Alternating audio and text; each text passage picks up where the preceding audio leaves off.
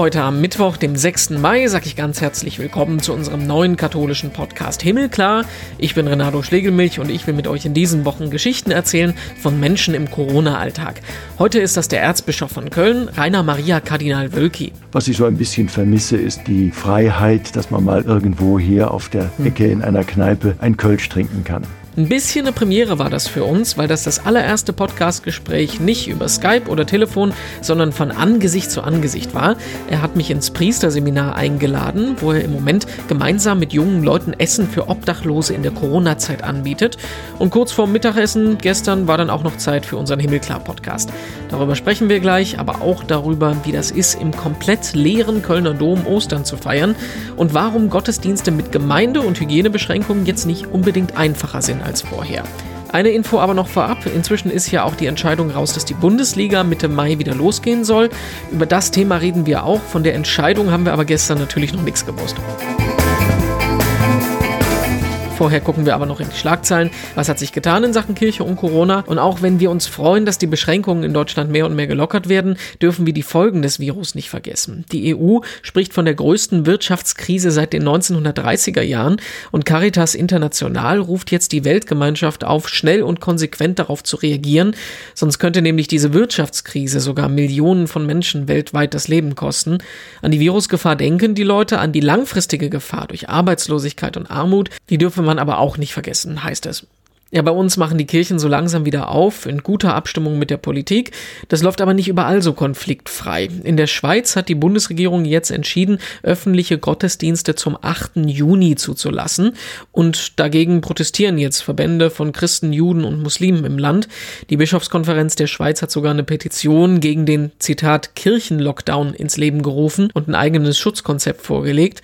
Jetzt könnte man ja sagen, Anfang Mai, Anfang Juni, wo ist der große Unterschied? Das sind eben nicht nur vier Wochen mehr ohne Gottesdienst. Das bedeutet auch Himmelfahrt und Pfingsten, zwei Hochfeste, die dann komplett ins Wasser fallen würden. Und genau die wollen halt eben die Schweizer jetzt auch feiern, wo schon Ostern quasi ausgefallen ist. Und deswegen wollen die Schweizer Bischöfe jetzt nochmal an die Politik appellieren. Immer noch viel dramatischer als bei uns oder in der Schweiz sieht es immer noch in den USA aus. Im Moment spricht man von über 75.000 Todesfällen durch Corona und die Zahl, die wird leider immer noch weiter in die Höhe gehen. Und verhältnismäßig hoch sind dabei die Infektions- und Todeszahlen bei den Schwarzen im Land, also den Afroamerikanern. Das wird an der schlechten Gesundheitsversorgung und an der sozialen Schieflage liegen. Die US-Bischofskonferenz erhebt hier jetzt aber das Wort, sagt, das kann nicht sein und fordert als ersten Schritt erstmal eine konkrete Untersuchung, genau warum es denn eben so viele schwarze Corona-Opfer gibt. Erst wenn man weiß, woran das liegt, dann könne man auch was dagegen unternehmen. Und im Podcast sind wir heute mal in einer sehr ungewöhnlichen Situation, denn ich muss nicht mit jemandem am Telefon oder über eine Verbindung sprechen, sondern kann meinem Gesprächspartner direkt ins Gesicht schauen. Eingeladen sind wir im Priesterseminar vom Erzbistum Köln, Nachbarhaus vom Erzbischöflichen Haus. Der Erzbischof Rainer Maria Kardinal Wölki spricht heute mit uns. Grüß Gott, schönen guten Tag. Ja, guten Tag, hallo. Wir sind ja im Moment in der Situation, wo sich es anscheinend so ein bisschen entspannt. Die Leute sind nicht mehr so ganz angespannt wie in den ersten Wochen. Ganz einfach gefragt, wie geht's Ihnen? Also mir persönlich geht's ganz gut. Ich habe ähm, eigentlich auch in den vergangenen Wochen ähm, die Möglichkeit gehabt, mehr oder weniger normal weiterzuarbeiten. Vieles hat jetzt natürlich in Videokonferenzen stattgefunden, aber äh, es war auch durchaus möglich, äh, in den Räumlichkeiten, die mir zur Verfügung stehen und die teilweise ja auch auf große Konferenzen hin ausgelegt sind, äh, mit Menschen persönlich vis-à-vis -vis zu sprechen unter Wahrung des Abstandes und natürlich auch der Hygieneregeln. Also insofern hat sich eigentlich, äh, was so meine Arbeit angeht, vieles gar nicht so sehr verändert. Was ich so ein bisschen vermisse, ist natürlich die Freiheit, die sonst so im Alltag gegeben ist, dass man mal in ein Restaurant hineingehen kann oder irgendwo hier auf der hm. Ecke in einer Kneipe ein Kölsch trinken kann. Wissen Sie, was am 11. März zuletzt gewesen ist? Am 11. März, mhm. äh, jetzt spontan nicht. Ich denke mal, dass das der letzte Gottesdienst öffentlich gewesen Fast. ist. Äh, letztes Fußballspiel von der Bundesliga. Ah, okay. also wir sind jetzt quasi ungefähr sieben Wochen äh, ohne FC-Spiele und alles. Was, was, macht das mit Ihnen? Naja, also ich vermisse das natürlich schon. Ein Stück ähm, hat da auch da, der Samstag bei mir an Sinngehalt verloren. Ähm, also es ist sonst schon ein fester Bezugspunkt für mich.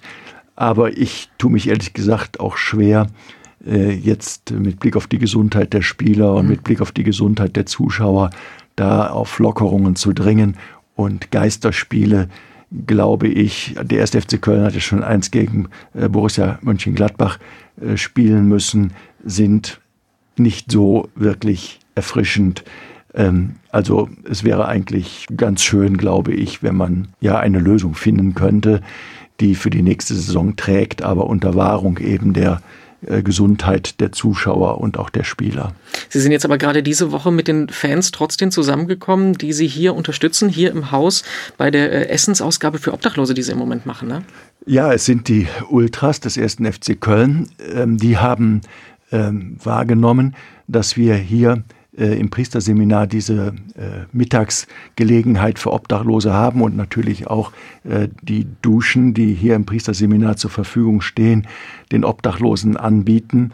Das war ja eine Situation, äh, dass hier bei uns in Köln die eine oder andere Einrichtung schließen musste, auch die Tafeln, weil es ja vornehmlich eben ältere Menschen sind, die sich dort engagieren und die natürlich auch zur Risikogruppe gehören.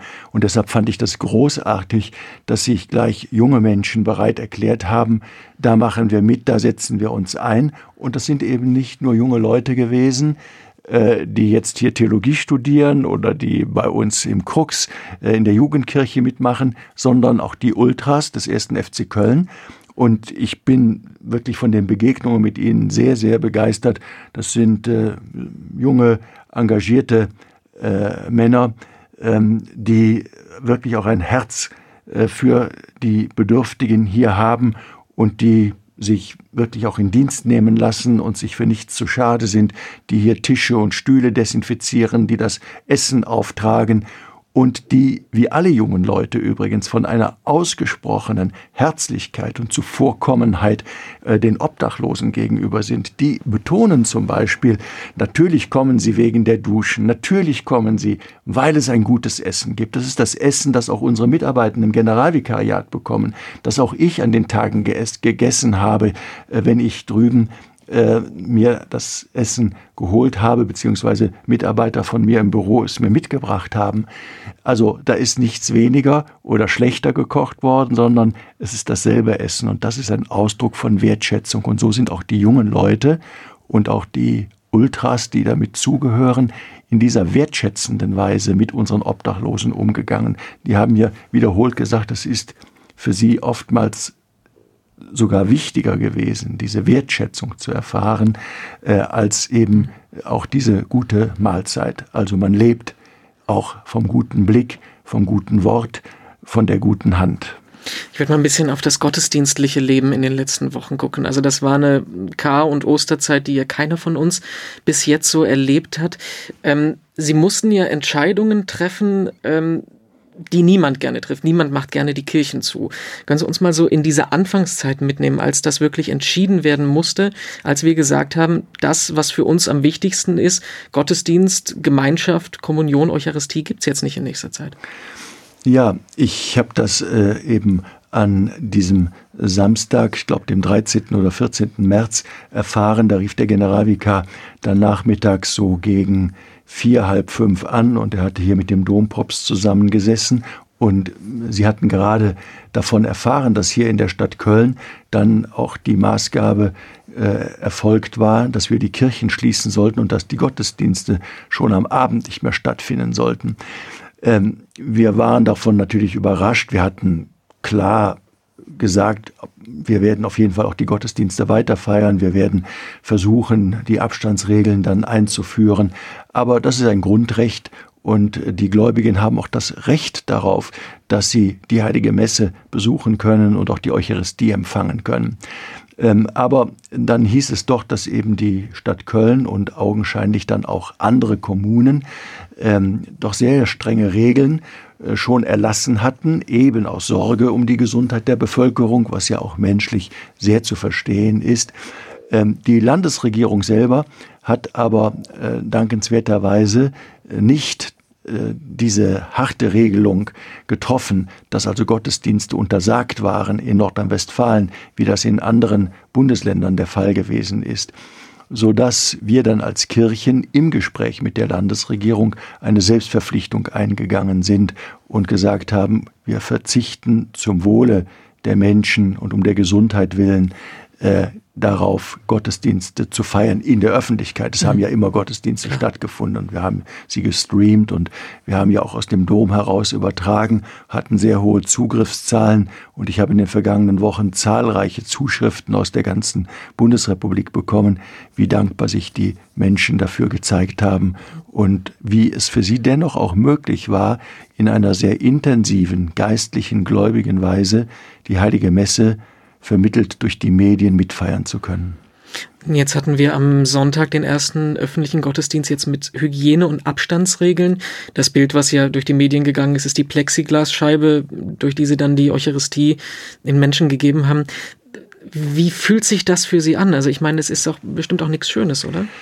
Naja, was heißt äh, Schönes? Äh, es ist für mich schwierig gewesen am Sonntag ähm, eine Beziehung, oder zumindest habe ich so erlebt, eine Beziehung zu der Gottesdienstgemeinde aufzubauen, weil man jetzt wirklich äh, wieder im langen Hauptschiff saß und dann eben tatsächlich so vereinzelt saß.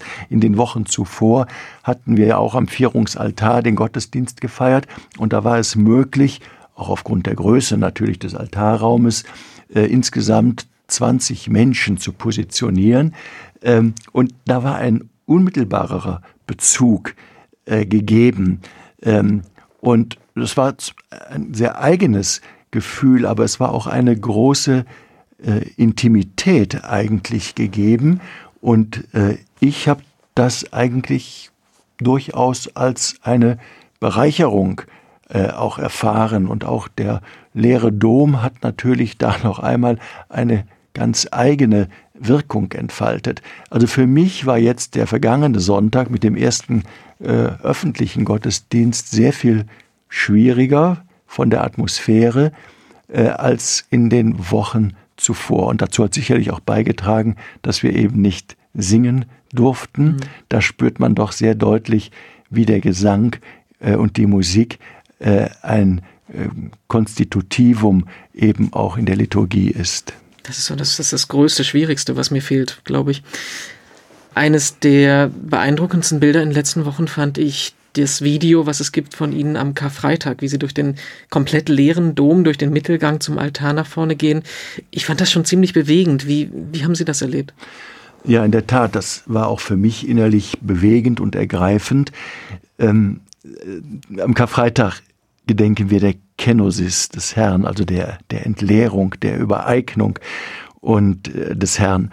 Ähm, er übergibt sich in dieser Stunde äh, ganz dem Vater, also selbst im Tod versucht er nicht auf sich selbst zu setzen, sondern er vertraut sich ganz äh, dem Vater an und überlässt sich ihm und er hat ja dann auch ihn nicht im Tod belassen, sondern ihn am dritten Tage von den Toten auferweckt.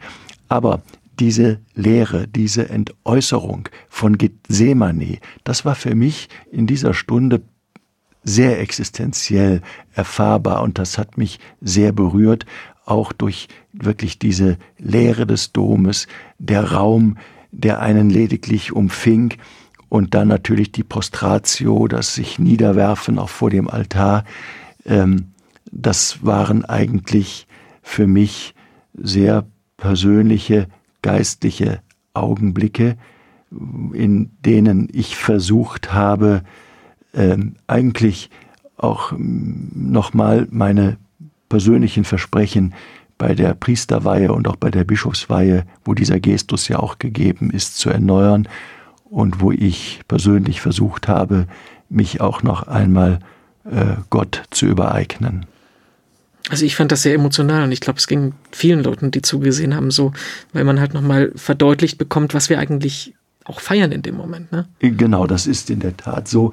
Äh, es war eine absolute Reduktion auf das Wesentliche äh, und vor dem konnte man einfach nicht ausweichen. Und man war also wirklich irgendwie auf sich selbst zurückgeworfen. Das standen in dem Augenblick jedenfalls für mich auch die existenziellen Fragen, die letzten Fragen nach dem Leben, nach dem Sterben ähm, irgendwie mir vor Augen.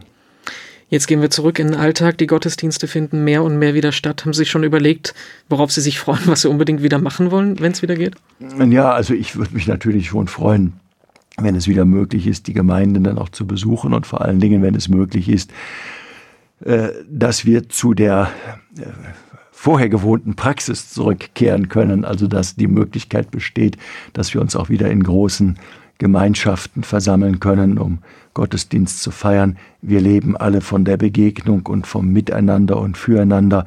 Wir sind als Menschen soziale Wesen. Ich fürchte allerdings, dass das noch einige Zeit dauern wird und wir werden natürlich jetzt als Kirche hier im Erzbistum Köln sehr verantwortungsvoll damit umgehen und keine Schnellschüsse machen. Für uns wird weiterhin gelten, dass die Gesundheit der Gottesdienstbesucher äh, unserer Gemeinden an oberster Stelle steht und deshalb werden wir wahrscheinlich darauf hoffen müssen mit all den vielen anderen, dass es bald einen Impfstoff gibt oder ein Medikament gefunden wird, was es dann ermöglicht, dass wir zu diesen alten Formen wieder zurückkehren können. Bis dahin halten wir das zusammen durch. Herr Kardinal, es gibt eine Abschlussfrage, die jeder in dem Gespräch beantworten muss. Die Krankenschwestern, die Schauspieler, die Politiker und ich würde Sie auch gerne fragen, was erleben Sie im Moment in Ihrem Alltag, was Ihnen Hoffnung bringt? Hoffnung können Sie jetzt gleich hier im Priesterseminar sehen, wie die jungen Menschen äh, mit den Obdachlosen äh, umgehen. Ich habe eigentlich nicht nur hier im Priesterseminar, sondern gegenwärtig aus ganz vielen Gemeinden die Rückmeldung bekommen, äh, wie man dort versucht, aktiv ähm, mit dieser Krise umzugehen, wie auf einmal ganz neue Formen des Miteinanders und des Karitativen erwachsen von äh, eben äh, Corona-Engeln, wo jung, junge Menschen für andere einkaufen gehen oder auch mittelalterliche, wo äh, im Oberberg zum Beispiel äh, Briefe geschrieben werden an Kinder, die aus prekären Familien kommen, äh, um ihnen äh, zu sagen, ihr seid nicht allein und Zeichen der Ermutigung zu geben, oder wo unsere Jugendagentur äh, sich gegenwärtig um die Kinder sorgt, die aus prekären Verhältnissen kommen, dass sie dann wenigstens auch eine Mahlzeit bekommen. Es ist ja nicht nur so, dass die Wohnungslose, dass die Wohnungslosen äh, Schwierigkeiten haben, äh, im Alltag jetzt gegenwärtig zu bestehen, sondern es sind eben vielfach auch die Jüngsten, die Kinder, ähm, die davon äh, betroffen sind. Dann ganz herzlichen Dank. Danke für die Einladung, danke fürs Gespräch und bleiben Sie gesund. Ja, danke Sie auch und unsere Hörerinnen und Hörer natürlich auch. Und am Schluss wollen wir immer noch ein digitales Seelsorgeprojekt vorstellen. Heute ist das 60 Sekunden Kirche oder besser gesagt Hashtag 60 Sekunden Kirche. Auf Instagram ist das ein Profil, das von jungen Leuten aus dem katholischen Umfeld betrieben wird.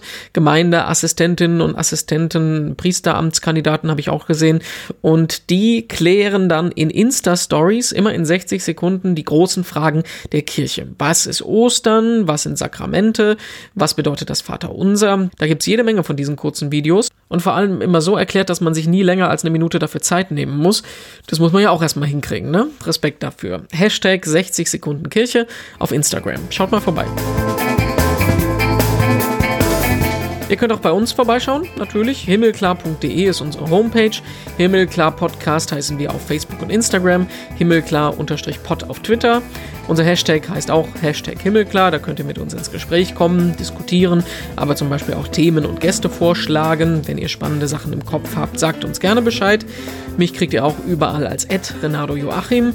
Ja, und jetzt, da wir im Monat Mai sind, steht auch unser neuer Plan für den Himmelklar Podcast. Wir veröffentlichen diesen Monat drei Folgen die Woche. Montags, Mittwochs, Freitags und ansonsten bleibt eigentlich alles gleich. Ich freue mich, dass wir diesen Weg durch die Corona-Zeit weiter gemeinsam gehen können. Ich bin Renato Schlegelmilch und am Freitag hören wir uns dann wieder. Bis dann.